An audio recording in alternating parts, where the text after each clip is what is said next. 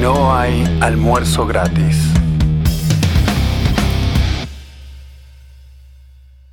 Hola, hola gente, bienvenidos a No hay almuerzo gratis. Espero que estén muy bien. Yo feliz hoy porque hoy nos vamos a dar un gusto. Estamos con Mariana, estamos con Luis y hoy está con nosotros el Tucu Gardela. ¿Cómo presentarlo? ¿Dejamos que se presente él o decimos que es un paladín de la libertad? Un hombre dedicado a la difusión de las ideas, de las ideas correctas. Son las correctas y punto. El que se opone está en un error. Pero antes. Deja que salude por lo menos. ¿Qué hace, ¿Cómo estás, Tucu? ¿Qué hace Tucu? ¿Cómo andan chicos? Un gusto y, y un- bastante generoso con tus palabras. Pero antes que nada quiero reivindicar el nombre de los italianos unides este, a, a Il Bambino Luigi. Luis, Eh, ¿sabes qué? A pedido del público y no solo del Tucu, ¿eh? hubo comentarios, hubo, hubo clamor. Te vamos a liberar en este momento Podés hablar en italiano, Luis. del bozal legal. Tenés permitido hablar en italiano y nada más. O eso que se le parece, digamos, vagamente. Esto nos lo confirma en este momento. A ver, déjame chequear. El profesor Burlando. Así que Luis, vuela. Y, y yo voy a hablar, ¿eh? Y iba a decir, y yo estoy de huelga, Decí. porque yo me golpeé con una piedra y olvidé el español, ¿eh? pero Iba de, de Chile, ¿no es? estoy tratando de, de- Ah, mira, ya vuelve. Estoy tratando de recordar cómo se habla en español, pero se siente liberador, la verdad. Esta mes Igual Luis. Luis, tampoco te tomes esta, esta libertad, claro, irresponsablemente. No, no, libertad con responsabilidad. O sea, eh, Marian, vos me dijiste que tenías una noticia para meter brevemente antes Sí, de arrancar. sí, sí. Porque la verdad Notición. que. Sí, sí, sí. Me parece que es una gran noticia para cualquiera que use las cripto tal como deben ser usadas. Los que no van a tener que lidiar con esto. Bueno, ¿qué puede haber pasado cuando el Estado ¿no? actúa, cuando el Estado hace su trabajo de ser Estado? Nuevo impuesto. Hay un impuesto ahora que se llama impuesto al Wi-Fi, o al Wi-Fi, como le dicen los españoles, que alcanza a las divisas digitales. ¿sí? Entonces acá te explican en este artículo que, a quién, cómo tenés que pagarle a la FIP si tenés criptomonedas. ¿Mm? ¿Cómo, ¿Cómo te alcanza el impuesto a los tenedores de criptomonedas? Bueno, lo que dice, buenas noticias por un lado y malas por otro.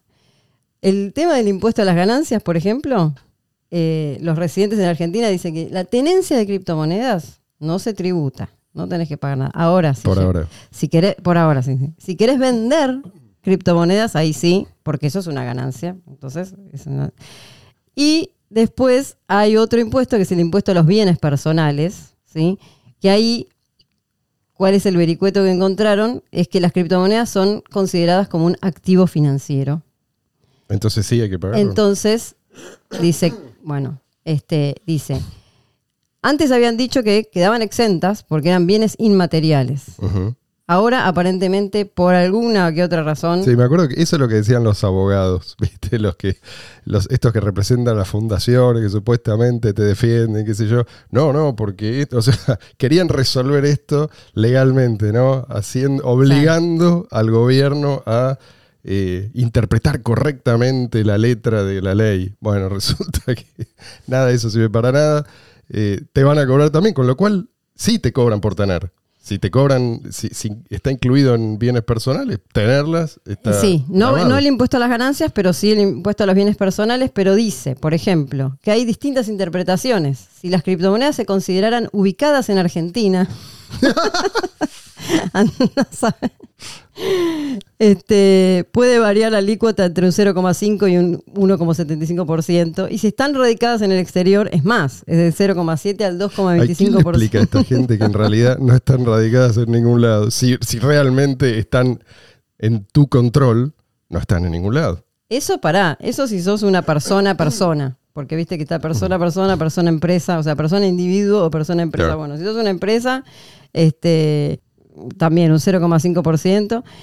Todo es, hay lo que dicen que van a calcular el valor de la criptomoneda del 31 de diciembre de cada año. O sea que lo que pagas depende de, imagínate lo que puede llegar a pasar si hay un subidón o bajón del precio, ¿no? O sea, la- el valor va a ser siempre con- eh, digamos, considerado el valor del 31 de diciembre de cada año Sí, sí, del sí. año. Lo mismo, lo mismo que corre para cualquier otro activo registrable, digamos. Bueno. Nada, lo que les digo a todos, como decimos siempre, eh, gente, si usas un exchange eh, y, y estás registrado y todos saben quién sos y qué, qué movimientos haces, ahí te alcanzaron la boleta. FIP y, y bueno, te sacan lo que ellos consideren. Y además te van a seguir sacando y cada vez más. Pero bueno, como decimos siempre, la gente, eh, en general, la mayoría, todavía esto sigue siendo así, aprende cuando choca, no cuando, cuando le explicas. Pero bueno, a eso, a eso se dedica justamente el Tucu, a explicar. ¿Explicar para qué? Para prevenir. Eso es lo que nosotros queremos hacer, ¿no? Yo les cuento, hace mucho que no hacemos una entrevista y yo extrañaba este tipo de episodios. Me gusta porque uno arranca y no sabe cómo, cómo que termina, ¿no? Est- Estas conversaciones así al aire. Y, y tiene esto, Internet tiene esto. Muchas veces uno se entera públicamente de cosas que no sabe porque aún si, si conoce a la persona en una conversación, mucha gente está escuchando, por ahí uno se entera con los demás de ciertas cosas. Entonces la primera pregunta es, Tucu, a vos, ¿qué autores, digamos así, te abrieron los ojos? Si te tuviera que elegir, no sé, dos o tres, o lo que vos quieras. Pod- Podría empezar con los autores, pero no sé, estaría lindo arrancar desde el inicio, cómo, cómo fui cambiando. En la cabeza es como que los autores vinieron a, confirmándome las cosas a medida que yo iba evolucionando. Ajá. Eh, ¿De dónde partiste entonces? Eh, pero los autores que más que me marcaron eh, sin duda han sido primero Mises Mm. Eh, pero más que nada por lo, lo que me costó entenderlo eh, sobre todo la acción humana Eh, yo después de mucho andar llegué un día gracias a internet a cruzarme con las clases de Huerta de Soto Eh, te juro sin exagerar que debo haber visto las 40 clases eh, en orden, pero pará, las 40 clases tres veces. Tomando 120 notas, clases. me imagino. Y obviamente de ahí sacaba las recomendaciones que hace Huerta de Soto y el principal eh, es eh, la acción humana. Claro. Pero así todo me costaba agarrarle el ritmo a mí. Y dije, bueno, a ver, busquemos otras cosas. Digámosle para que no sabe que es un librito de 1200 páginas, creo, ¿no? Claro, otras cosas que me vayan explicando a Mises. Claro, Y ahí me cruzo con Rothbard. claro. Mm. Y ahí fue la explosión de la cabeza, ya ahí ya no, no hubo vuelta atrás. este, Fue- después fue, Fue Rothbard el que que te empujó, digamos. claro. Después sí, no puedo dejar de citar a Ayn Rand, principalmente con sus novelas. Ujú.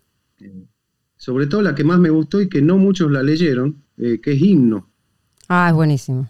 Himno me parece maravillosa, es Sí. re cortita. Sí, sí, sí, sí, sí, sí. Es un, como un compendio de, de sus ideas y está muy, muy bien, muy bien narrado. Creo, creo que es el, ese libro está escrito en ruso todavía, ¿no? Es de los. es- es- no sé si no es el primero, Ah, ni idea. Sí, sí. Mira, Ni- sé que sé que es el primero, pero no sé si está en ruso. originalmente. No sé exactamente eso, pero sí sé que pertenece a toda una ola que, que a la cual también pertenece el de Un Mundo Feliz, eh, Claro. 1984.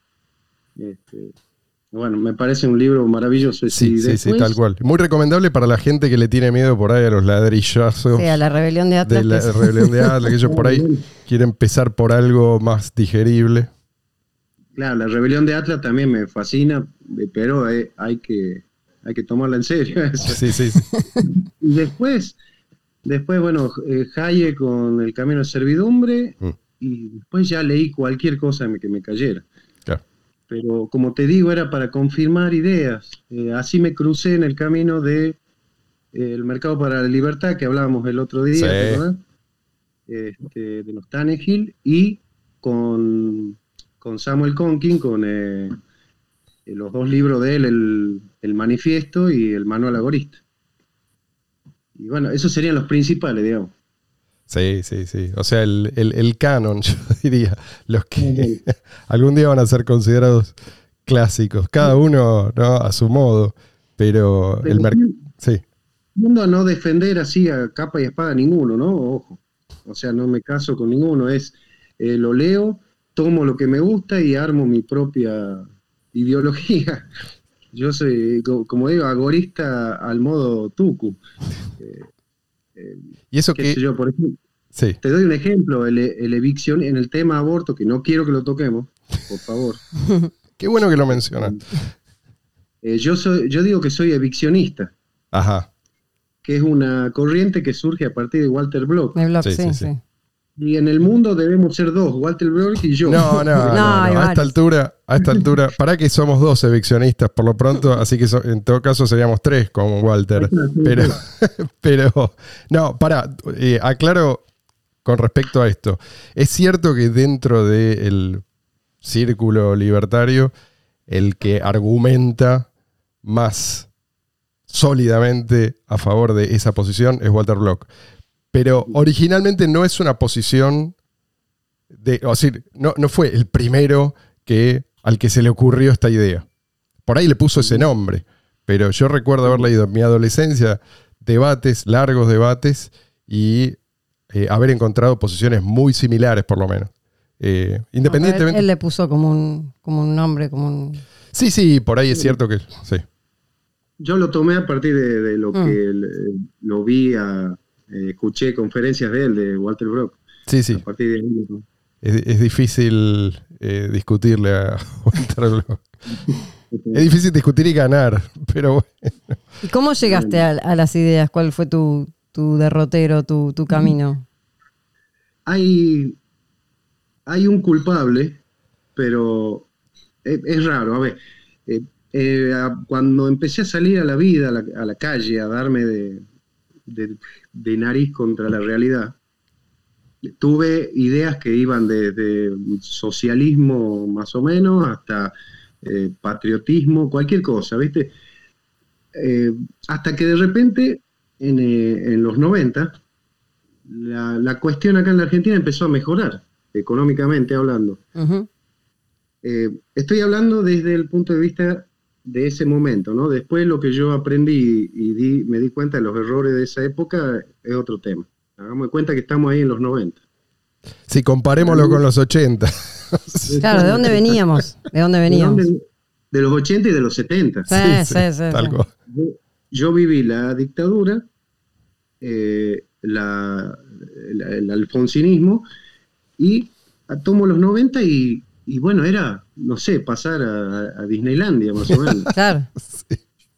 Y, y me escuchaba por ahí que acusaban como insulto a ese gobierno, a esa movida de esa época de neoliberal. Neoliberal. Sí. Sí, sí. Digo, ¿qué es eso de neoliberal? Liberal. Ajá, liberalismo. Ah, qué lindo. ¿Se vive bien? ¿Se vive mejor? ¿Liberal? Listo, soy liberal. Pero Tucu, Tucu, el costo social. no entendía nada en ese momento. ¿sí? Yo decía que era liberal porque estaba bueno, nada más. Y, y pasó el tiempo y me quedé con esa etiqueta vacía, totalmente vacía, sin saber qué era. O sea, lo tuyo era empírico. Eh, estamos mejor que antes. Esto supuestamente liberalismo no debe ser tan malo. Claro, pero no, no sabía por qué era Claro. liberal. eh, Nada. Yo creo que yo creo que la mayoría empezamos así. Exacto. Bueno, hasta que milagrosamente me cruzo con Internet. Aparece Internet en, en- en mi vida y creo que en la de muchos. Mm. Este, y ahí, bueno, de a poquito, muy, muy progresivamente fui eh, indagando de qué se trataba. Hasta que, bueno, eh, llega el momento que, que descubro las letras, lo que conté recién, y hago un paso rapidísimo de liberal, un liberal clásico a, a un libertario. Creo que nunca toqué la etiqueta minarquista. Creo que el Ah, salto lo- te lo salteaste. El minarquismo. no, no recuerdo haber defendido esa posición nunca. Este, Eso, ese no es el milagro de Internet, ¿no? Ese, Tal cual. esa manera de catalizar el, el proceso, de acelerarlo, ¿viste? Atajos, tomar empujarte. atajos. Claro, sí, si vos, Claro. si vos sos receptivo, terminás en la, la conclusión lógica. Claro, claro, o sea, ese paso del minarquismo eh, me parece innecesario. Es como que, no sé, son lo- los tipos que van a abrir la puerta de Ancapia. Nada más. no.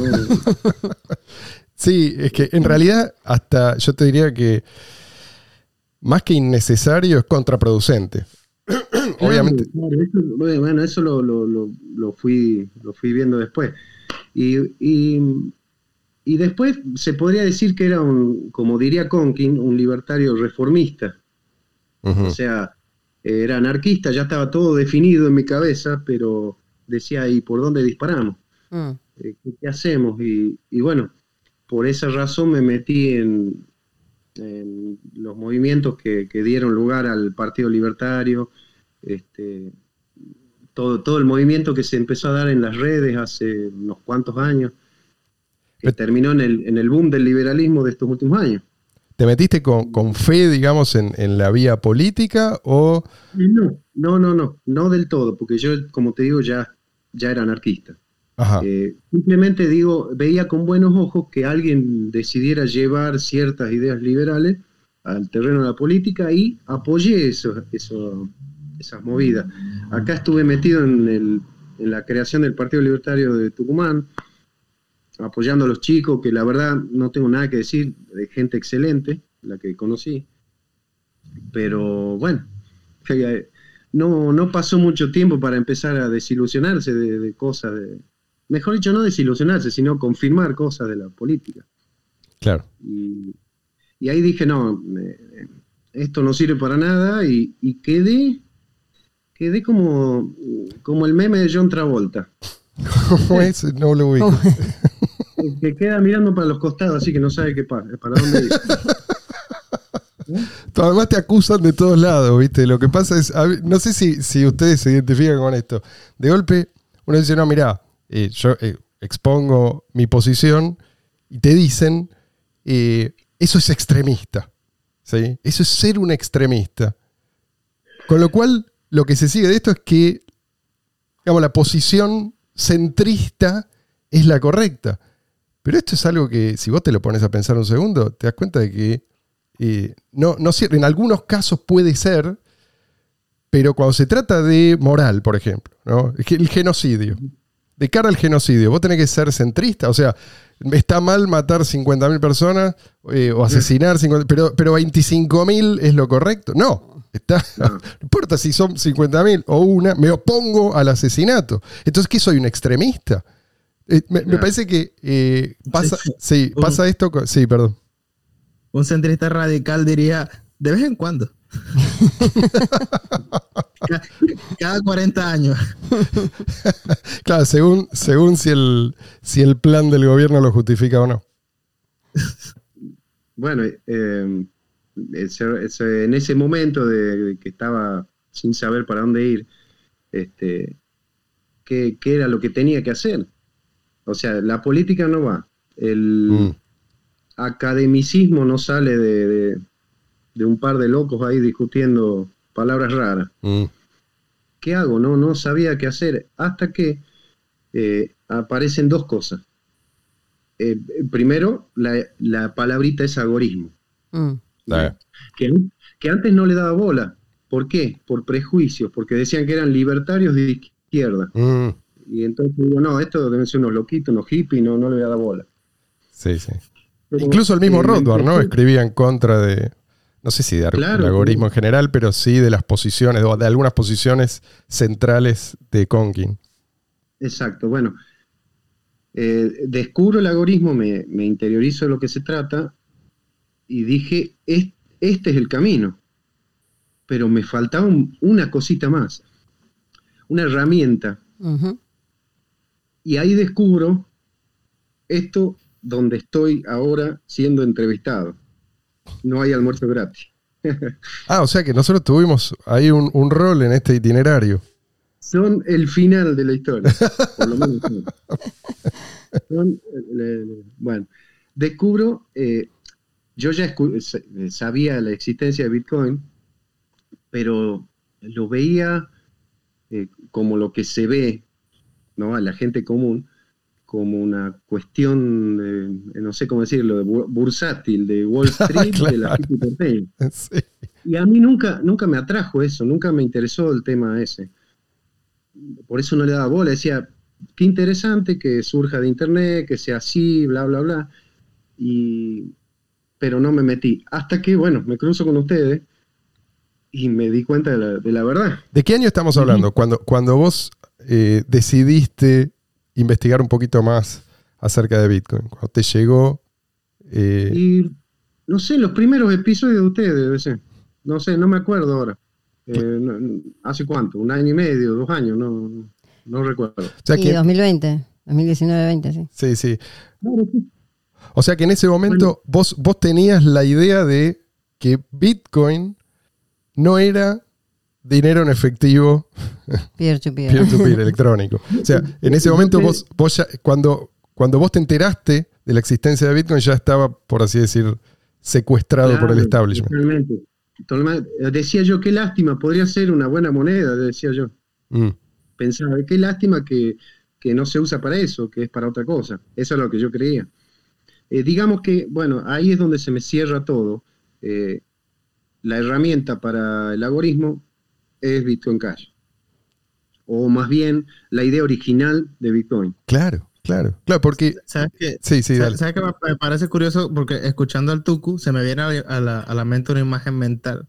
Y es que no, no es lo mismo ver a Bitcoin como un gráfico para ganar dinero que como lo que está diciendo, una herramienta para el algoritmo. Ahí es cuando toma un sentido totalmente diferente, porque gráficas para ganar dinero, esa es la imagen que todos tenemos de, ya saben, la gente de la bolsa que aparece en las películas, pero toma sentido es cuando lo piensas de la otra forma. Sí, sí, Exacto. sí. Sí, viene a responder justamente al ahora qué, ¿no? Ahora yo tengo todo este conocimiento. Yo sé lo que está pasando. ¿Cómo lo pongo en práctica? Lo que- exacto. Eh, incluso leí la obra de Conkin. Está bien, pero ¿por qué? ¿Qué es, ¿Cuál es la pieza que nos estaba faltando? Y es esto, precisamente. Es- si vos. Eh, Sí. no, no, no, te- eh, No. estoy de acuerdo. No, iba a decir que el- o la creación de Satoshi Nakamoto nos dio una mano enorme. Porque de otro modo, todas las otras herramientas las tenemos. Esta es la que nos faltaba. Es decir, esto es lo que realmente apunta al problema de raíz.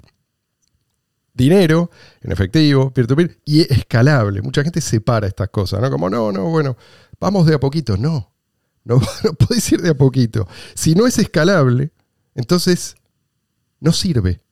No es, el dinero es por, por definición tiene que ser escalable. Aunque vos podés decirme, bueno, pero la escalabilidad de cierta forma de dinero ¿sí? tiene un límite. Ok, tiene un límite, ¿sí? natural.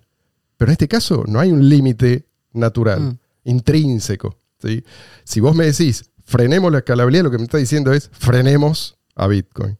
Pero perdón que por este, esta divagación.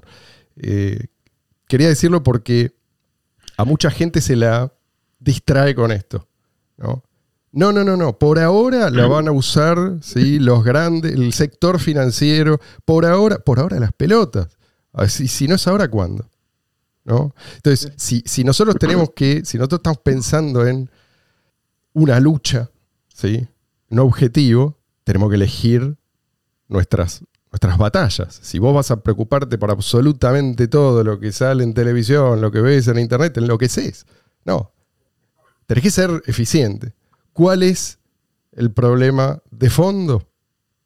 ¿Y cuál es la herramienta que tenemos para resolver ese problema? Si identificaste el problema y la solución, bueno, es- esta es la razón por la cual nosotros hacemos lo que hacemos. Y me imagino que el Tucu tuvo una revelación similar. Eh, eh, exacto, ahí, ahí es donde eh, cambio de postura y, y digo, eh, no sé si viste el loguito de, del algoritmo, es una A al cubo, Sí, Sí. que significa ágora, anarquía y acción. Bueno, me faltaba la tercera palabrita. claro, tal cual. Y, y al, ver al haber descubierto Bitcoin Cash, le meto a la palabrita esta. Ahora vamos por la acción. Exacto. Y eso, eso no significa que es lo único, que obviamente no es lo único. ¿sí? No, no, Pero- pero nada. Pero digamos que, a ver, yo, cuando la gente me pregunta, está bien, pero ¿qué hacemos? Yo nunca digo, esto es lo que hay que hacer. Yo lo que trato de transmitir a la gente es, eh, y este es otro tema que yo te adelanté que quería hablar con vos, em, si es saludable por ahí transmitir optimismo eh, o demasiado optimismo. Pues si uno es demasiado optimista o demasiado pesimista, es como que le roba a la gente ¿no? el sentido de libre albedrío. No, no, no. O sea, ni muy, muy, ni tan, tan, porque yo lo que quiero es que la gente se involucre, no, no que lo vea como algo ya predeterminado, ¿no? Vamos hacia acá. No sé, yo no sé a dónde vamos, pero sí sé que depende de nosotros, ¿no? Cuando la gente me pregunta, yo digo, no sé, fíjate qué es lo que vos sabes hacer, en qué vos te destacás y dedícate a eso. Por ahí la política, nosotros estamos eh, no, no estamos interesados en la vida política. Pero qué sé yo, si hay una persona que por alguna razón eh, descolla en, en esa eh, área, yo no le voy a decir no lo hagas.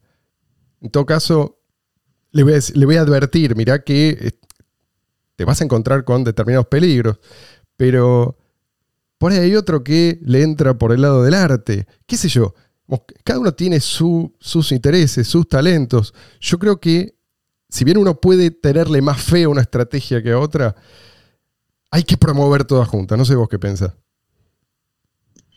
Mira, eh, cuando hago el vuelco definitivo al anarquismo, comienzo a ver el mundo de otra manera, eh, sobre todo al, al ser humano, ¿sí? A, a verlo de forma más positiva.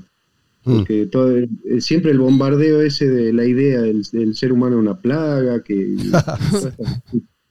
que, el ser humano es malo, sí. este, que, qué sé yo, mira cómo mata a las foquitas. Este, sin embargo, en mi barrio hay más veterinaria que farmacia. ¿no? Tal cual, hay por todos lados, acá también. En el nuestro también. Este, la cuestión es que empiezo a ver al ser humano de forma más positiva no totalmente positiva, porque entiendo que eh, no hay buenos por acá y malos por allá. Todos tenemos un poquito de cada cosa. Entonces, eh, ahí es donde me doy cuenta de lo que vos dijiste recién, de que está en nuestras manos. Cualquier cambio eh, o cualquier progreso está en nuestras manos. Y, y bueno, eso, eso, digamos que es la, el clic más importante que me hizo en la cabeza, es de, de, de ver de forma positiva al, al, ser humano. Entonces, ahí me surge cierto optimismo, tampoco claro. un optimismo radical. Pero además, ¿con qué lo comparás? ¿Sí? O sea, vos me decís, veo negativamente al ser humano. Ok, ¿comparado con qué? O sea, ¿quién más en este planeta o en el universo quizás tiene el potencial que tiene el ser humano? Sí, ya sé. Podemos hacer, podemos comportarnos como salvajes, pero los salvajes no pueden comportarse como humanos. Creo Totalmente. Que, sí, perdón. No, bueno, este, ese, ya, ya me olvidé con la pregunta inicial. no importa, no importa. Yo creo que... No, hablando del optimismo. optimismo. Y de, la, y de, las estrategias. Claro, bueno, ahí, ahí volvemos a eso. Eh, eh, no, es, no es presentarle a la, cuando uno conversa con alguien, no es pintarle el paraíso, eh, tampoco pintarle el, el, infierno. Es, es como siempre digo yo, la sociedad ideal que buscamos nosotros no es otra cosa más que la que tenemos ahora, pero sin, para resumir, sin el Estado. Sí, sí. Ahora, yo entiendo a la gente que, digamos así, instintivamente rechaza el mensaje, no solo nuestro, digamos, el de, el de, cualquiera que venga a decir, yo sé lo que está mal, esta es la solución. Ya sé que este no es lo que nosotros decimos, nosotros lo que decimos es, esto es lo que está mal, no necesariamente te traigo una solución. Eh, lo que decimos es, si vos dejás de organizarte de esta manera, entonces va a poder emerger un orden mejor. No decimos, esta va a ser la forma en que nos vamos a organizar exactamente. No, eso se lo dejamos a los estatistas. Pero digamos... Bueno, muchas, muchas, veces mi respuesta es no tengo idea. Exacto. La nuestra también, la mía también, por ¿Cómo, ¿Cómo va a ser tal cosa? No tengo idea, hacelo vos. Sí, correcto, correcto. y, y además pe- pensemos juntos, en todo caso. Pero la gente Sí, o, está o una vez que quitas ciertas, ciertas restricciones y cierto control desde arriba, la- las ideas florecen, Sí. digamos, por, porque la gente se siente más libre para, para inventar o para digamos, imaginar cosas, pero bueno. No, solo se siente, sino que puede después por bueno, fin sí, hacerlo. sí. Sí, sí. Pero yo creo que está esta.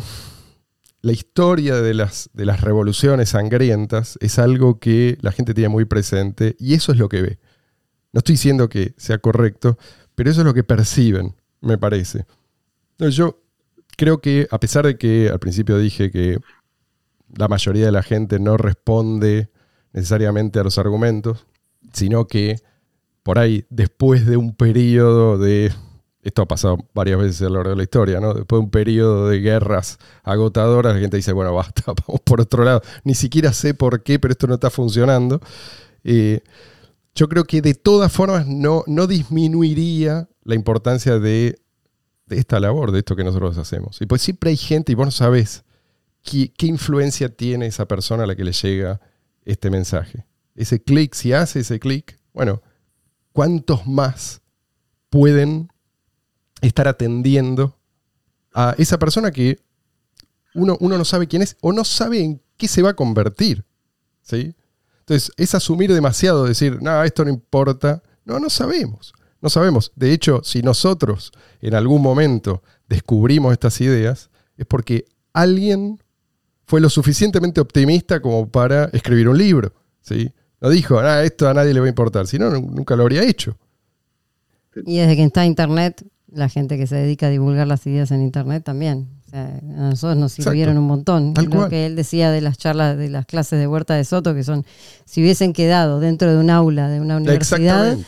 Eh, no hubiese llegado la cantidad de gente, porque aparte, no solo yo, no solo Tucu, no solo vos, la cantidad de gente que Chicos, yo conozco, que gracias sí. a Huerta de Soto entendió y empezó a entender autores, Y y a entender Bastos, ideas, y Ancho Bastos. Otros tipos que son divulgadores, o sea, que, lo- que- que- que leen y leen y leen y leen, y después ¿no? te dan un producto bien masticado que, que puede comprender muchísima más gente. Es una labor fundamental. Te, te puedo contar una, una anécdota para que veamos el valor que tiene lo que hacemos nosotros, que, que quizás somos muy chiquititos al lado de los que estamos nombrando, pero que bueno, que me, me entusiasma, me llena de, de- ganas de seguir. Eh, hace un tiempo atrás, un par de años, este, me llegó un mensaje privado a Facebook en francés. Eh, perdón, esto me lo contó, les pido por favor, si no, si no escucharon nada hasta ahora, ahora presten atención porque esto, esto es solamente, lo- claro, para, para los chicos por ahí no va a ser algo tan increíble como para mí, la gente que nació en un mundo sin internet, eh, esto, esto es eh, como ciencia ficción, dale, por favor, seguí. Bueno, me llegó un mensaje en francés y obviamente venga Google Traductor a ver qué dice. Este, ni siquiera vi la fotito, ¿viste? Pensaste Eh, que era spam. Sí, la traduzco y ya en las primeras líneas se me, me empezaron a temblar las rodillas. Este, voy, voy al perfil del tipo y veo que era un, un un negrito, afro. No hay problema con las palabras acá, ¿no? ¿O sí? No, No, no. por favor. No, bueno. Excepto Este- si son en lenguaje inclusivo. y sí. Era un, un negre entonces. Y excepto el italiano hasta hoy. Ah, bueno, eh, ¿qué pasaba con este chico? Era un profesor de secundaria, es, supongo que es, este, de, escuchen bien, Burundi. Ajá. ¿Saben dónde es No. Burundi? Yo creo- Eh, creo que África. sí, no me acuerdo, creo que lo busqué en el mapa. La cuestión es que el, el chico este leía mis textos que escribía en Facebook y que escribía en mi blog, y él quería, eh, no, me- no me acuerdo qué, quería hacer con los textos, ah, me estaba pidiendo permiso para traducirlos al francés, Ah, wow. para darlos, dárselo a los alumnos de él en la escuela secundaria donde daba clases. Qué bárbaro. Yo creo que me, me desmayé cinco veces seguidas, me volví a Me parar. imagino. La no entendía alegría. nada.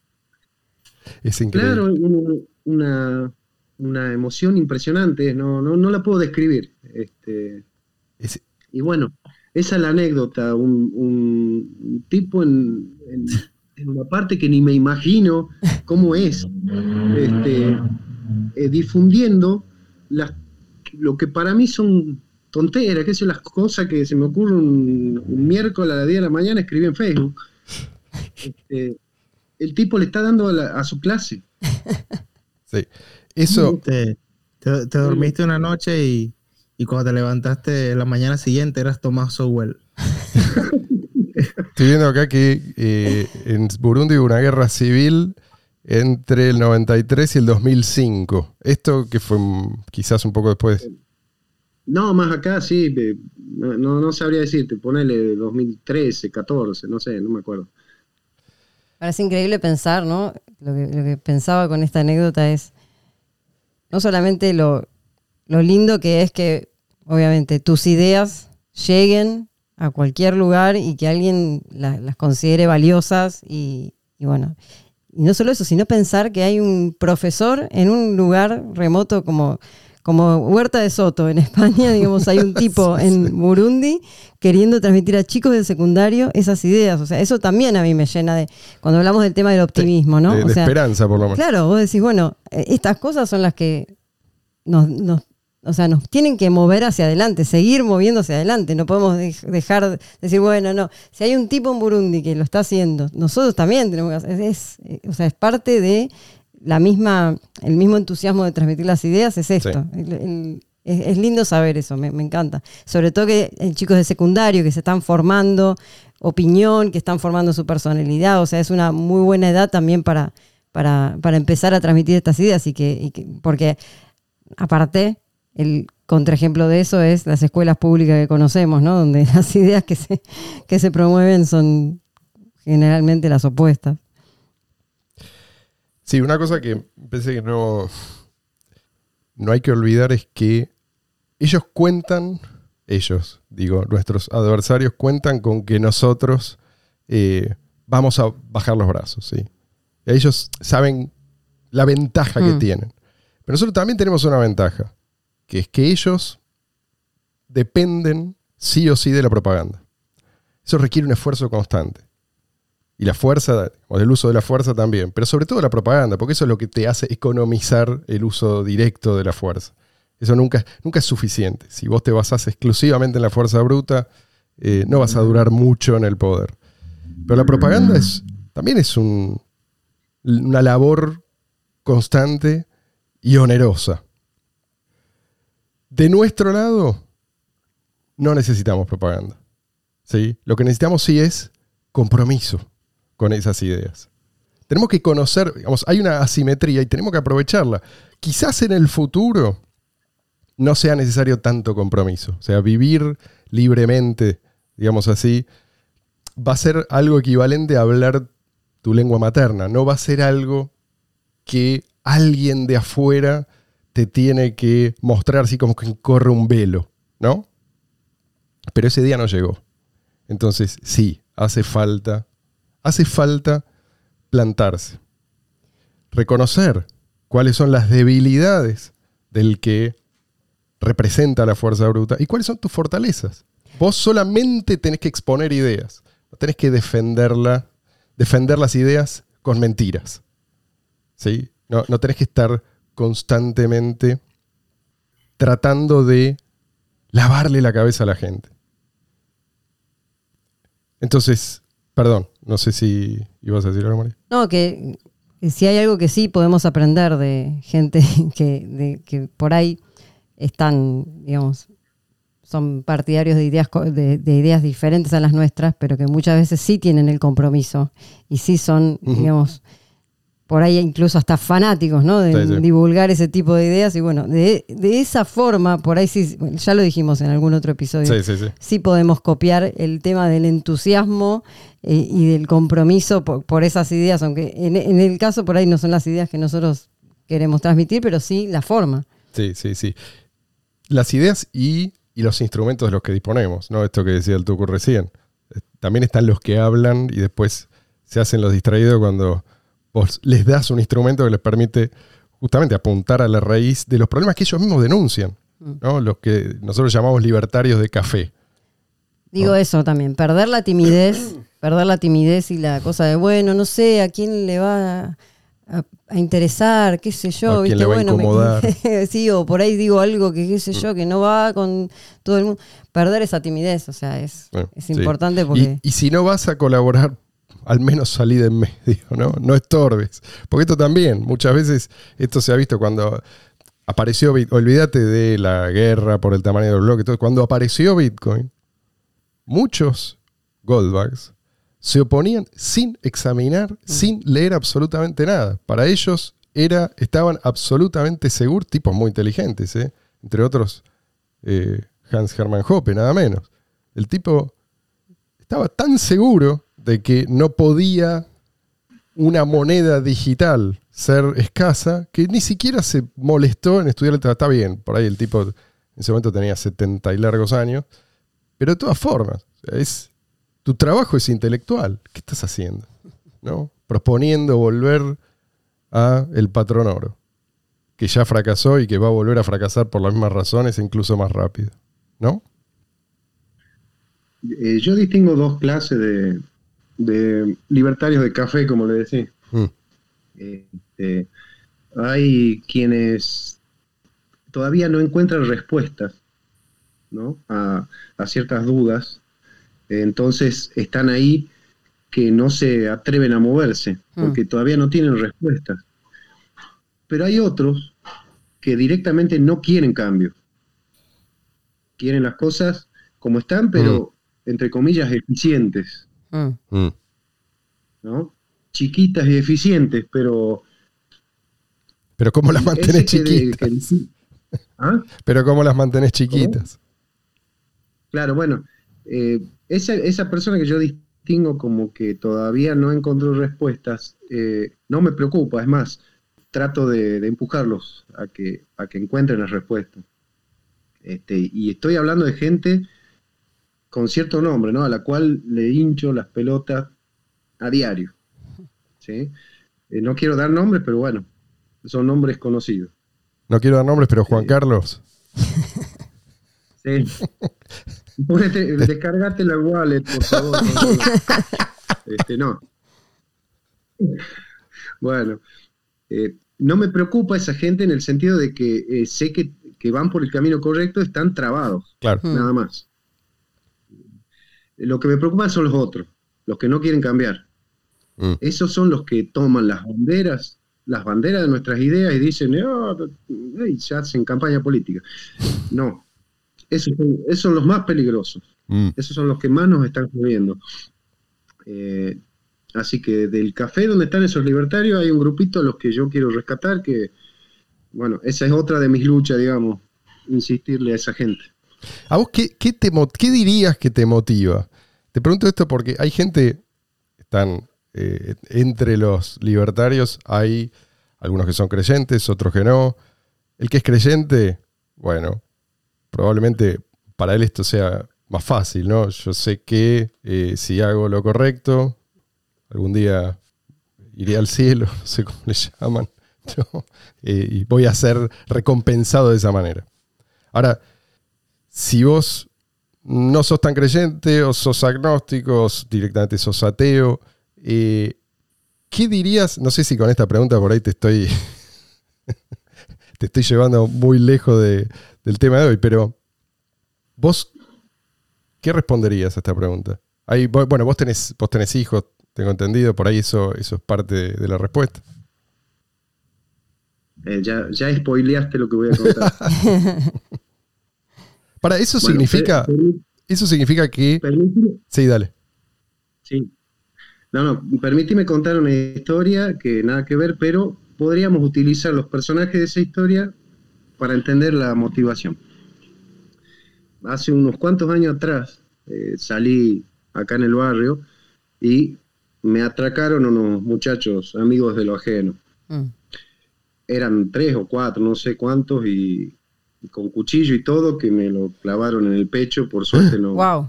no llegó. Fue complicada la cosa. El recuerdo que tengo es haber caído al piso, estar forcejeando y pensar para adentro, dije, ya está, ya fue, Mm. hasta acá llegué. Y en ese momento de, de entrega absoluta, como si fuera, no sé, un dibujito animado, una, una película. Eh, o sea, parece exagerar, parece que estuviera mintiendo, pero así es. Se me representaron en mi cabeza, en- así en la oscuridad, porque era de noche, eh, solamente las caritas Mm. de mis dos hijos y de mi mujer. Mm. Ahí así, las caritas en medio de la oscuridad. Y, y no sé de dónde, no me pregunten cómo, forcejé y los revolé a la miércoles a los tres o cuatro eh, muchachos estos. este, y me paré. Por suerte llegaron vecinos, qué sé yo, que me ayudaron y, y no pasó eh, más que, bueno, ¿Terminaste internado? no, no, no, no, no, nada. eh, eh, por suerte hacía frío, tenía una campera y Mm. un raspón. No llegó a, a- a más profundo porque te, estaba bien. te- tenía chaleco antibala. bueno, Me dejaste helado. ¿Viste? Te dije que uno se entera de cosas de esta manera. A, ver si, si hacemos la analogía con esa historia, con esa motivación. Este, hay otra gente que nos está intentando asaltar todos los días. Mm, Sí. Porque este- este me pasó hace años y no me volvió a pasar. mm. Bueno, pero hay otra gente que está to- todos los días intentando lo mismo. Y esas caritas que se me representaron las tengo presentes todos los días. Y bueno, voy a forcejear todos los días también. Sí, las, las consecuencias eh, las, no las no van me a sufrir. interesan las consecuencias. Tengo, tengo ese norte que son las caritas de mi, de mi familia. Y, y nada más. No hay otra motivación. Quiero decir, las consecuencias de simplemente dejar que avance el Leviatán, las, las van a sufrir absolutamente todos.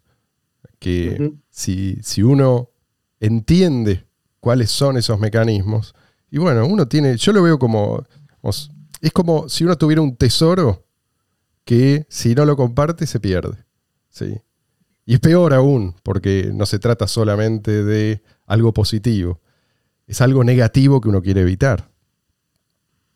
Y uno ya sabe, porque no, no solo sabe qué es lo correcto, uno sabe un montón de ejemplos históricos que nos muestran exactamente cómo termina el socialismo. ¿sí?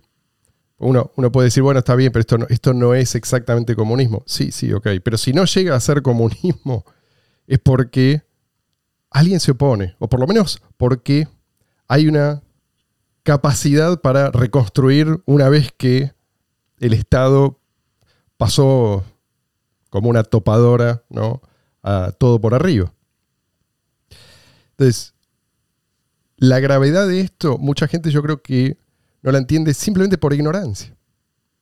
Por ignorancia de la historia. Y, quizás no habría que estudiar tanta historia si estas ideas, mm, digamos, si nos criáramos con estas ideas. Si el principio de no agresión fuera algo que ya mamamos ¿no? desde nuestra más tierna infancia. Yo creo que eso es, en el fondo, lo que nos va a permitir abandonar este, este estado de semi-salvajismo, por así llamarlo, ¿no? Eh, o, de, si vos querés, de medioevo moral. Como que todavía no llegó este descubrimiento, no digamos a las masas, pero a un núcleo, ¿sí? a una mm, masa crítica de personas, como para que el cambio termine siendo universal. Falta. Estamos en esta etapa, pero es la etapa que nos tocó. ¿Qué vamos a hacer? Eh, una de las cosas que yo le digo a la gente que, eh, sobre todo a los que son de nuestro lado, digamos, que tienen nuestras ideas, pero que son pesimistas, Mm, eh, está bien, eh, pueden llegar a parecer utópicas nuestras ideas o nuestros objetivos, digamos, pero este, yo les digo que hay, hay herramientas, hay, hay cosas para hacer, hay mucho, mucho para hacer y para, y para andar todavía, Sí, sí, sí. que es muy difícil, es, es forcejear contra unos asaltantes ahí en la noche, como acabo de contar. Sí. pero, pero hay, hay, hay cosas para hacer, hay, hay mucho, mucho. Es No- sacarles la careta. O sea, es. eh, digo para, para que la gente no se asuste, más que forcejear con asaltantes, es Sí. sacarle la careta y demostrarle a la gente que no son más que asaltantes. Claro, eh, lo que quiero decir es que eh, eh, hay, hay, fu- hay cosas para hacer, hay herramientas Sí. que tenemos ya creadas, Mm. hay herramientas que tenemos imaginadas y que deberíamos poner todo nuestro potencial. Como siempre digo, eh, la mente de un liberal consecuente es poderosísima. Mm. Eh, eh, o sea, tiene unas ideas muy poderosas. Este, no pueden estar perdiendo el tiempo en, en, en otras cosas, en, en- disculpame la palabra, en boludeces como la política Sí, sí, sí, sí. deberían estar eh, o explicando las herramientas que ya tenemos. O sea, hay- eh, voy a hacer ahora un detalle. Hay genios en monetarismo, en todas las Sí, cuestiones esas, y no explican cómo funciona Bitcoin. Mm. sí, sí, sí, sí. Bueno, entonces, eh, eh, todas esas cabezas liberales, eh, bueno, que se pongan a, a explicar las herramientas o a crear nuevas. Si no te gusta esta, créate una nueva y llevásela a la gente. No le lleves una boleta para meter en un sobre. Llévale una herramienta para que viva mejor. Sí, sí, sí, sí. Eh, Y como son herramientas nuevas, vos no me podés decir, no, esto va a terminar así, vas a. No sé cómo va a terminar y vos tampoco sabés. No mientas. No tengo idea. Sí. No tengo idea, claro.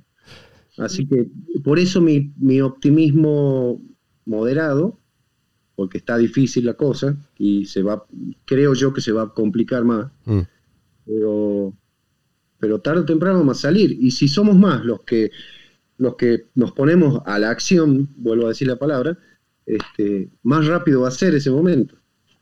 Sí, Más a- rápido va a llegar.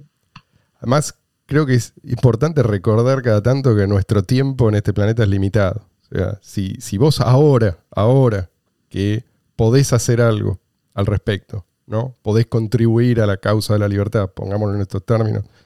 eh, no lo haces porque, bueno, qué sé yo, por la incomodidad o porque mirás ¿Cuándo? así. O sea, te vas a arrepentir, porque en algún momento va a ser demasiado tarde. Y tus hijos te van a decir, ¿y vos, ¿y vos qué hiciste para Claro. evitar que mi, mi vida sea una mierda ahora? Exactamente. No podés ir con- A mí, no podés ir me llama- contigo. Sí, ¿Qué? Sí, a mí me, me llama la atención que, que él menciona el pesimismo porque yo me considero a mí mismo una persona pesimista. Aunque pueda sonar optimista cuando hablo, o sea... No, quédate tranquilo, Luis, no, no escenarios. No sonás eh, optimista. ¿Cómo? No sonás optimista. eh. Internamente, yo, yo soy un poco ansioso y me imagino todos los escenarios malos que pueden pasar. Y sin embargo, creo que al final hay que hacerlo de todos modos si es algo que crees que tiene sentido. Y no preocuparte por lo que va a pasar o no va a pasar en el sentido de que lo externo no lo controlas, pero lo que sí controla es que si tiene sentido, eh, va a tener sentido para ti y va a tener significado lo, podríamos decir subjetivamente lo que es correcto, ¿no? Lo, lo- lo que has entendido, ponerlo en práctica y como dice el Tucu, ponerlo en acción. Porque Eso por aparte, sí solo vale la pena. porque aparte Y vas a vivir más feliz que, que solo diciéndote cosas pesimistas y reconfirmando eh, la tendencia. Mm. Sí, sí, No que, eso- si que sí, sí, sí, perdón, dale. No sé si es pesimismo lo que sentí, Luis. Pues para mí es, es- sos realista. No, no, no, Luis, no, no, no, no, Luis no es yo- realista. yo te digo que porque lo conozco hace muchos un, años. yo soy un pesimista estoico. Ese- esa es la cuestión. Pero, sí, sí, no, pero, porque aparte de lo que iba a decir, que hoy pero en el día... estoico sufre en silencio, no hace sufrir a los demás. Pero aparte de lo que iba a decir, que con, con respecto a lo que dice Luis y lo que decía también el Tucu, hoy y vos también, hoy en día no tenemos muchas, muchas excusas, porque teniendo internet, teniendo Bitcoin Cash, Eh. Ya está, o sea, ¿qué más querés? ¿Qué, qué más necesitas para decir pasemos a la acción? Además, si vos me decís, no, O sea, pero el día de todo. no Tenés lo un vas celular. a tener porque van a seguir avanzando. Bueno, está bien, pero ahora lo tenés. Lo tenés ahora, hace algo ahora, demostrá que se pueden hacer cosas, demostrá que se puede evitar al Estado en la Sí, mayor parte de las cosas que haces en tu vida Y ponele que Eh, lo ves como una carrera. y dejarlo, dejar al Estado que moleste lo, Vos no lo crees, menos posible. no crees que es posible llegar a ese... eh, Lo ves como si fuera una utopía, como decía el tú, Mm. ¿no? Pero sí podés entender que hay sociedades más libres que otras. ¿sí? ¿No? totalmente. Bueno, entonces, y sí podés entender que por lo menos esa carrera, ellos avanzan. Bueno, ¿qué hacemos? ¿Nos quedamos quietos? Que nos devoren simplemente. Entonces también tiene sentido. Si esto es una carrera del gato y el ratón, y vos sos el ratón, correr, hermano. También que saber que a veces no de, a veces no, no depende solamente de ti y que capaz no lo vas a ver, pero es lo correcto. O sea, me, me- me imagino en aquella época en la que había esclavitud, muchas personas decían que eso se tenía que abolir y capaz si tú eras un esclavo, eras súper pesimista de que eso no se iba a acabar nunca. E incluso las personas que tenían esclavos, eh, incluso si alguno tenía alguna buena intención o era de mente un poquito abierta, te decía, no, pero si se abole la esclavitud, la productividad, y más bien la historia les enseñó que cuando se abolió la esclavitud, encontraron, o sea, la, la economía se hizo aún más dinámica. Tal cual. Sí, sí. De hecho, empezó a ser dinámica en ese momento. Sí. Sí, sí. Pero vos, vos Luis, estarías. En aquella época, muchas más ni se podía imaginar que iba a cambiar. Vos todavía sobre todo si estarías tú eras el que tenía que, que cosechando cargar. algodón con la mano. Sí. A latigazos. che, eh, Tucu, no sé si querés añadir algo más. Se nos hizo largo, eh, pero la verdad es que ni me di cuenta. Te digo, porque recién ahora me estoy fijando en el reloj. Eh, Un montón de tiempo. se, se me pasó volando. Decime si querés eh, cerrar con algo. Eh, no, esa idea de que nos pongamos en la acción y nada más, este, y que se puede, se puede. Va, es difícil, es duro, pero tenemos, tenemos un objetivo claro y tenemos las herramientas, por lo menos para empezar ahora. Eh, que no, no, es, no es todo tan malo como parece. Tenemos, tenemos con qué. ¿Querés decirle a la gente dónde puede encontrar el, el contenido que vos creás? Este, bueno, ahora estoy dándole bola a mi canal de YouTube, eh, el blog del Tucu, que proviene de un blog donde escribía cosas. eh, lo tengo medio abandonado. Y después en las redes. Ahora estoy dándole más bolilla a Twitter, pero también estoy en Facebook. Eh, Genial. así que esos serían mis lugares. Gracias, Tucu. Gracias por acercarte, gracias por aceptar la invitación. Un verdadero placer tenerte con nosotros. No sé si eh, Luis está levantando la mano. No, yo, yo estoy satisfecho con el levantamiento de las restricciones y le doy muchas gracias a, a la comunidad de falsos italianos por, por apoyar a este servidor.